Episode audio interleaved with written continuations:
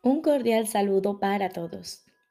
Hoy continuamos leyendo el texto del libro Un curso de milagros. Capítulo 8. El viaje de retorno. Octava parte. El cuerpo como medio o como fin. Jesús nos dice, las actitudes que se tienen hacia el cuerpo son las actitudes que se tienen hacia el ataque. Las definiciones del ego con respecto a las cosas son inmaduras y están siempre basadas en el propósito que él cree que todas ellas tienen. Eso se debe a que es incapaz de hacer generalizaciones y equiparar lo que ve con la función que le adscribe. No lo equipara con lo que es. Para el ego, el cuerpo es algo con lo que atacar. Puesto que te equiparas con el cuerpo, el ego te enseña que tu propósito es atacar. El cuerpo, pues, no es la fuente de su propia salud. La condición del cuerpo depende exclusivamente de cómo interpreta su función. Las funciones son algo inherente al estado del ser, pues surgen de éste, mas su relación no es recíproca. El todo ciertamente define a la parte, pero la parte no define al todo. Conocer en parte, no obstante, es conocer enteramente, debido a la diferencia fundamental que existe entre conocimiento y percepción. En la percepción, el todo se construye a base de partes que se pueden separar y ensamblar de nuevo en diferentes constelaciones. El conocimiento, por otra parte, nunca cambia. Su constelación, por lo tanto, es permanente. La idea de que entre las partes y el todo hay una relación solo tiene sentido en el nivel de la percepción, en la que el cambio es posible. Aparte de eso, no hay ninguna diferencia entre la parte y el todo. El cuerpo existe en un mundo que parece tener dos voces que luchan por su posesión. En esta percibida constelación se considera el cuerpo como capaz de alternar su lealtad de una a otra haciendo que los conceptos de salud y enfermedad tengan sentido. El ego, como de costumbre, da lugar a una confusión fundamental entre los medios y el fin. Al considerar al cuerpo como un fin, el cuerpo no tiene realmente utilidad para el ego, puesto que el cuerpo no es un fin. Debes haber notado una descollante característica en todo fin que el ego haya aceptado como propio. Cuando lo alcanzas, te deja insatisfecho. Por eso es por lo que el ego se ve forzado a cambiar incesantemente de un objetivo a otro, para que sigas abrigando la esperanza de que todavía te puede ofrecer algo. Ha sido muy difícil superar la creencia del ego de que el cuerpo es un fin, porque esta idea es análoga a la creencia de que el ataque es un fin. El ego tiene un marcado interés por la enfermedad. Si estás enfermo, ¿cómo podrías refutar su firme creencia de que no eres invulnerable? Este es un razonamiento atractivo desde el punto de vista del ego porque encubre el ataque obvio que subyace a la enfermedad. Si reconocieses esto y además te opusieras al ataque, no podrías utilizar la enfermedad como un falso testigo para defender la postura del ego. Es difícil percibir que la enfermedad es un testigo falso, ya que no te das cuenta de que está en total desacuerdo con lo que quieres. Este testigo, por consiguiente, parece ser inocente y digno de confianza, debido a que no lo ha sometido a un riguroso interrogatorio. De haberlo hecho, ¿no considerarías a la enfermedad un testigo tan vital en favor de la postura del ego? Una afirmación más honesta sería que los que quieren al ego están predispuestos a defenderlo. Por lo tanto, se debe desconfiar desde un principio de los testigos que el ego elige. El ego no convoca testigos que disientan de su causa, de la misma manera en que el Espíritu Santo tampoco lo hace. He dicho que juzgar es la función del Espíritu Santo, para la cual Él está perfectamente capacitado. Mas cuando el ego actúa como juez, hace todo menos juzgar imparcialmente. Cuando el ego convoca a un testigo, lo ha convertido de antemano en un aliado. Todavía sigue siendo cierto que el cuerpo de por sí no tiene ninguna función porque no es un fin. El ego, no obstante, lo establece como un fin, porque como tal su verdadera función queda velada. Este es el propósito de todo lo que el ego hace. Su único objetivo es hacer que se pierda de vista la función de todo. Un cuerpo, enfermo no tiene sentido. No puede tener sentido porque la enfermedad no es el propósito del cuerpo. La enfermedad tendría sentido solo si las dos premisas básicas en las que se basa la interpretación que el ego hace del cuerpo fuesen ciertas. Que el propósito del cuerpo es atacar y que tú eres un cuerpo. Sin estas dos premisas, la enfermedad es inconcebible. La enfermedad es una forma de demostrar que puedes ser herido. Da testimonio de tu fragilidad, de tu vulnerabilidad y de tu extrema necesidad de depender de dirección externa. El ego usa esto como su mejor argumento para demostrar que necesita su dirección. Impone un sinfín de reglas para que se eviten funestos desenlaces. El Espíritu Santo, perfectamente consciente de la misma situación, no se molesta en analizarla en absoluto. Si los datos no tienen sentido, no tiene objeto analizarlos. La función de la verdad es recopilar información que se vea, perdón, que sea verdadera. Repito, la función de la verdad es recopilar información que sea verdadera. Sea cual sea la forma en que trate de usar el error, de ello no resulta nada. Cuanto más complicados se vuelven los resultados, más difícil puede que resulte reconocer su insustancialidad.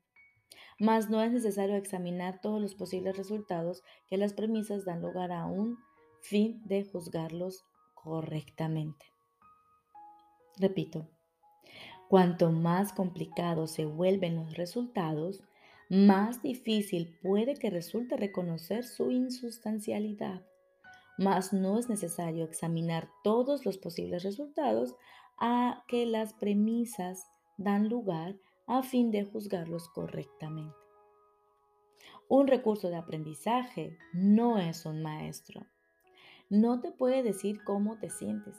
No sabes cómo te sientes porque has aceptado la confusión del ego y por lo tanto crees que un recurso de aprendizaje puede decirte cómo te sientes. La enfermedad no es más que otro ejemplo de tu insistencia en creer, en querer pedirle dirección a un maestro que no sabe la respuesta. El ego no puede saber cómo te sientes. Cuando dije que el ego no sabe nada, dije lo único que es completamente cierto con respecto al ego. No hay un corolario si solo el conocimiento existe y el ego no tiene conocimiento. Entonces el ego no existe. Tal vez te preguntes, ¿cómo es posible que la voz de algo que no existe pueda ser tan insistente? ¿Has pensado alguna vez en el poder de la distorsión que tiene lo que deseas? Aun cuando no es real. Son muchos los casos que demuestran cómo lo que deseas distorsiona tu percepción. Nadie puede dudar de la pericia del ego para presentar casos falsos. Ni nadie puede dudar tampoco de que estás dispuesto a escucharle hasta que decidas no aceptar nada excepto la verdad. Cuando dejes de lado al ego, este desaparecerá. La voz del Espíritu Santo es tan potente como la buena voluntad que tengas de escucharla. No puede ser más potente sin que viole tu libertad de decisión, que el Espíritu Santo intenta restaurar, no menoscabar. El Espíritu Santo te enseña a usar el cuerpo solo como un medio de comunicación entre tus hermanos y tú, de modo que Él pueda enseñar tu mensaje a través de ti. Esto los curará y por lo tanto te curará a ti. Nada que se utilice de acuerdo con su propia función tal como el Espíritu Santo la ve puede enfermar. Mas todo lo que se utiliza de cualquier otra forma no puede sino enfermarse. No permitas que el cuerpo sea el reflejo de una mente dividida. No dejes que sea una imagen de la percepción de pequeñez que tienes de ti mismo. No dejes que refleje tu decisión de atacar. Se reconoce que la salud es el estado natural de todas las cosas cuando se deja toda interpretación en manos del Espíritu Santo, quien no percibe ataque en nada. La salud es el resultado de abandonar todo intento de utilizar el cuerpo sin amor. La salud es el comienzo de la correcta perspectiva con respecto a la vida bajo la dirección del único maestro que sabe lo que ésta es, al ser la voz de la vida misma.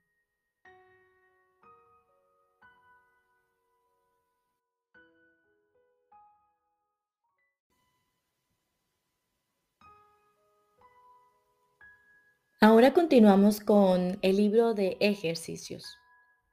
Lección número 64.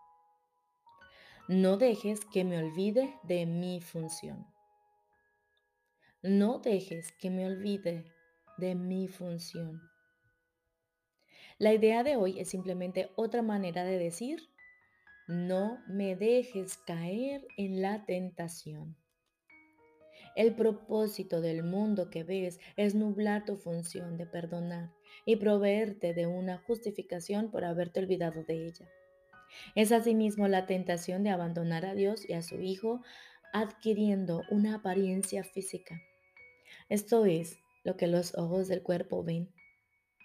Nada de lo que los ojos del cuerpo parecen ver puede ser otra cosa que una forma de tentación, ya que ese fue el propósito del cuerpo en sí. Hemos aprendido, no obstante, que el Espíritu Santo tiene otro uso para todas las ilusiones que tú has forjado y por lo tanto ve en ellas otro propósito. Para el Espíritu Santo, el mundo es un lugar en el que aprendes a perdonarte a ti mismo lo que consideras son tus pecados. De acuerdo con esta percepción, la apariencia física de la tentación se convierte en el reconocimiento espiritual de la salvación. Al repasar nuestras últimas lecciones, vemos que tu función aquí es ser la luz del mundo y que es una función que Dios mismo te dio. La arrogancia del ego es lo único que te hace poner en duda y el miedo del ego lo único que te induce a considerarte a ti mismo indigno de la tarea que Dios mismo te encomendó. La salvación del mundo Aguarda tu perdón, porque a través de él el Hijo de Dios se libera de todas las ilusiones y por ende de toda tentación. El Hijo de Dios eres tú. Solo desempeñando la función que Dios te dio podrás ser feliz. Eso se debe a que tu función es ser feliz, valiéndote de los medios mediante los cuales la felicidad se vuelve inevitable. No hay otra manera.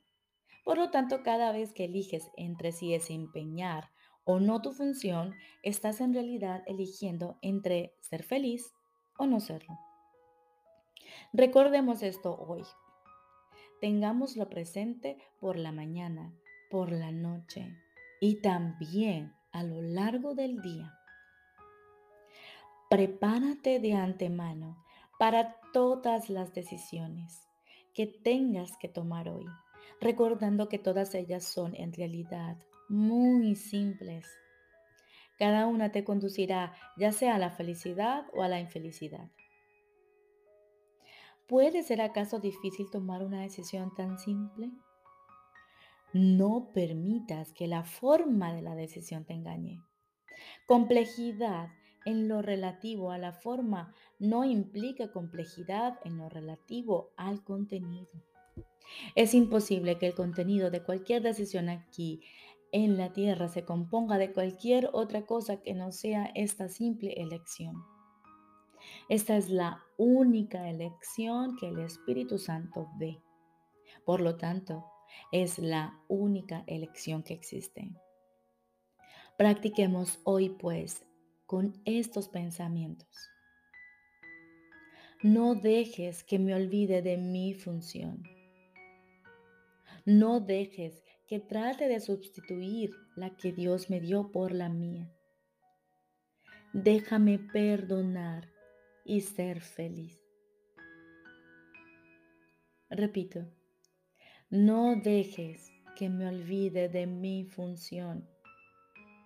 No dejes que trate de sustituir la que Dios me dio por la mía. Déjame perdonar y ser feliz. Por lo menos una vez hoy, dedica 10 o 15 minutos a reflexionar acerca de esto con los ojos cerrados. Pensamientos afines acudirán en tu ayuda si recuerdas cuán crucial es tu función para ti y para el mundo.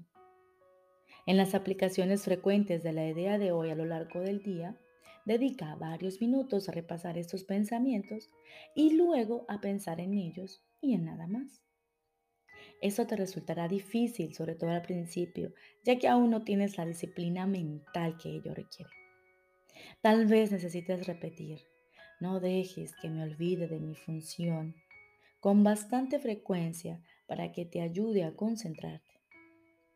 Hoy se requieren dos variaciones de las sesiones de práctica más cortas. Haz los ejercicios con los ojos cerrados algunas veces tratando de concentrarte en los pensamientos que estés usando. En otras, mantén los ojos abiertos una vez que hayas repasado los pensamientos. Y luego, mira a tu alrededor, lenta e imparcialmente, repitiendo para tus adentros.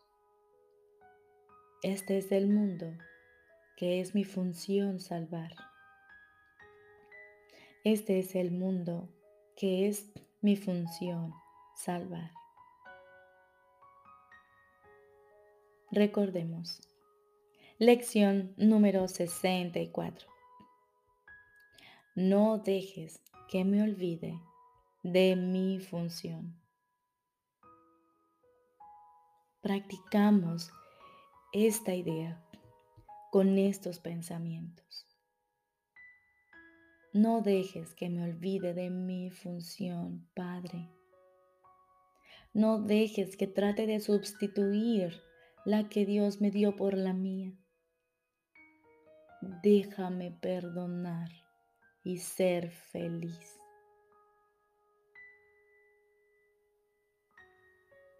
Dedicar 10 o 15 minutos a reflexionar acerca de esto con los ojos cerrados y con los ojos abiertos.